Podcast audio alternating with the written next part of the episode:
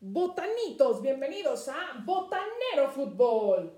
El día de hoy les traemos una dinámica para ver quién va a ser el ganador de Qatar 2022 de acuerdo a Botanero Fútbol, la vibra que traemos.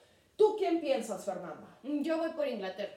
A ver, dale, dale al dardo a ver si le atinas. No, el dardo dice Francia. Yo también voy con Inglaterra. Entonces vamos a ver qué dice Uy, nada. No, en este caso no pasa nada. A ver, Fernanda, segundo chance. Tiene que tener dos. Uy, Argentina. Vamos a ver. Voy por Inglaterra. Bien. ¿Estará entre estos tres, Fernanda? Pues seguramente. A ver, viene el desempate. Un dardo más. Desempate. Argentina, Francia o Inglaterra.